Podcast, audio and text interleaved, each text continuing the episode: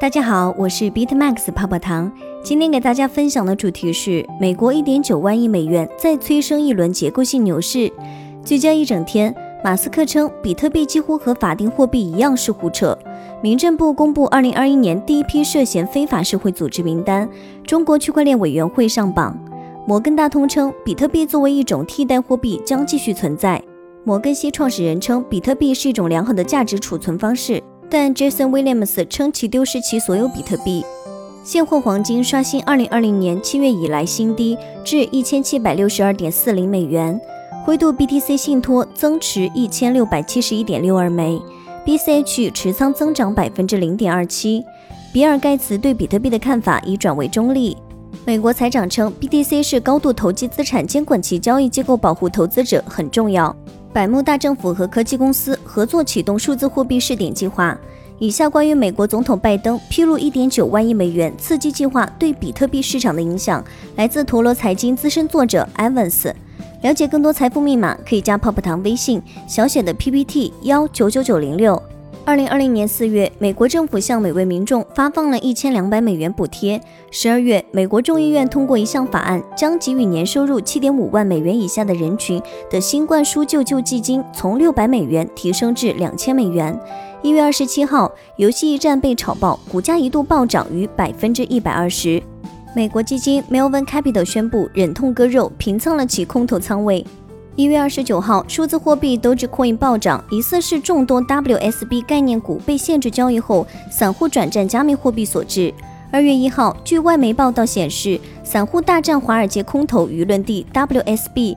论坛中有散户发出号召，鼓舞散户将下一轮逼空火力聚集在白银，并打出口号称发动史上最大的白银逼空，白银四天内上涨约百分之二十。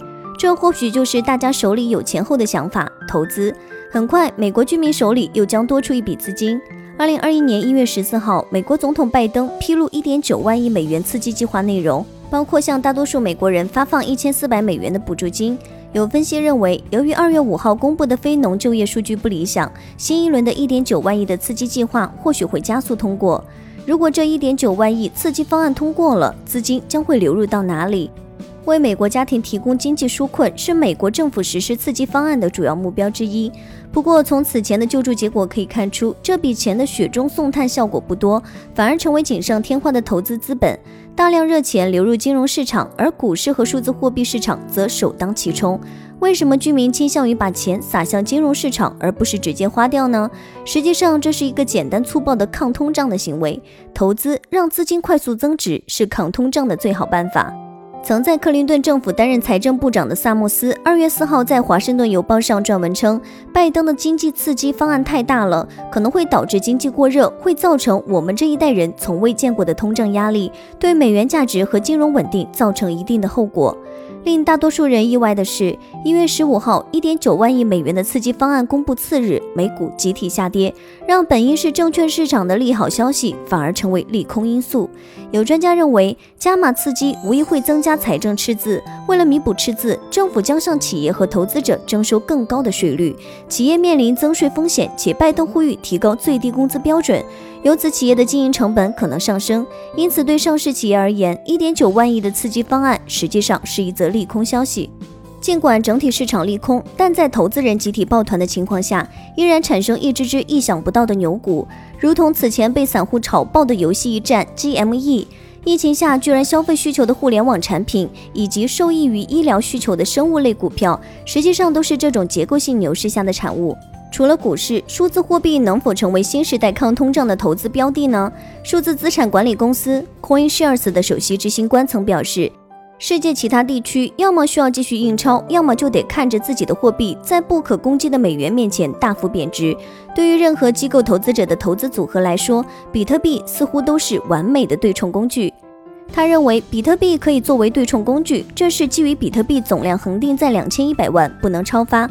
理论上不存在通货膨胀的问题。在二零二零年的最后三个月和二零二一年的头十天，比特币涨了近三倍，其市值从两千多亿美元涨到了八千多亿美元。如今，比特币价格已突破五万美元，持有成本比以往高出好几倍。区区一千四百美元闲置资金用来买比特币，似乎不是明智之举。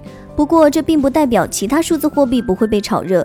正如此前爆炒游戏驿站的散户，在股票被限制交易后转战有“狗狗币”之称的 Dogecoin，加上特斯拉 CEO 马斯克的喊话，Dogecoin 市值一度上升至加密货币的第八位。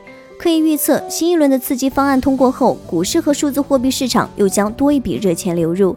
但这并不是大家所期待的牛市，仅仅是少数抱团者狂欢的结构性牛市。以上就是今日的区块链大事件。喜欢本音频的话，帮助转发、截屏发给泡泡糖领取奖励哦。好了，今天的节目到这就要结束喽，咱们下期再见，拜拜。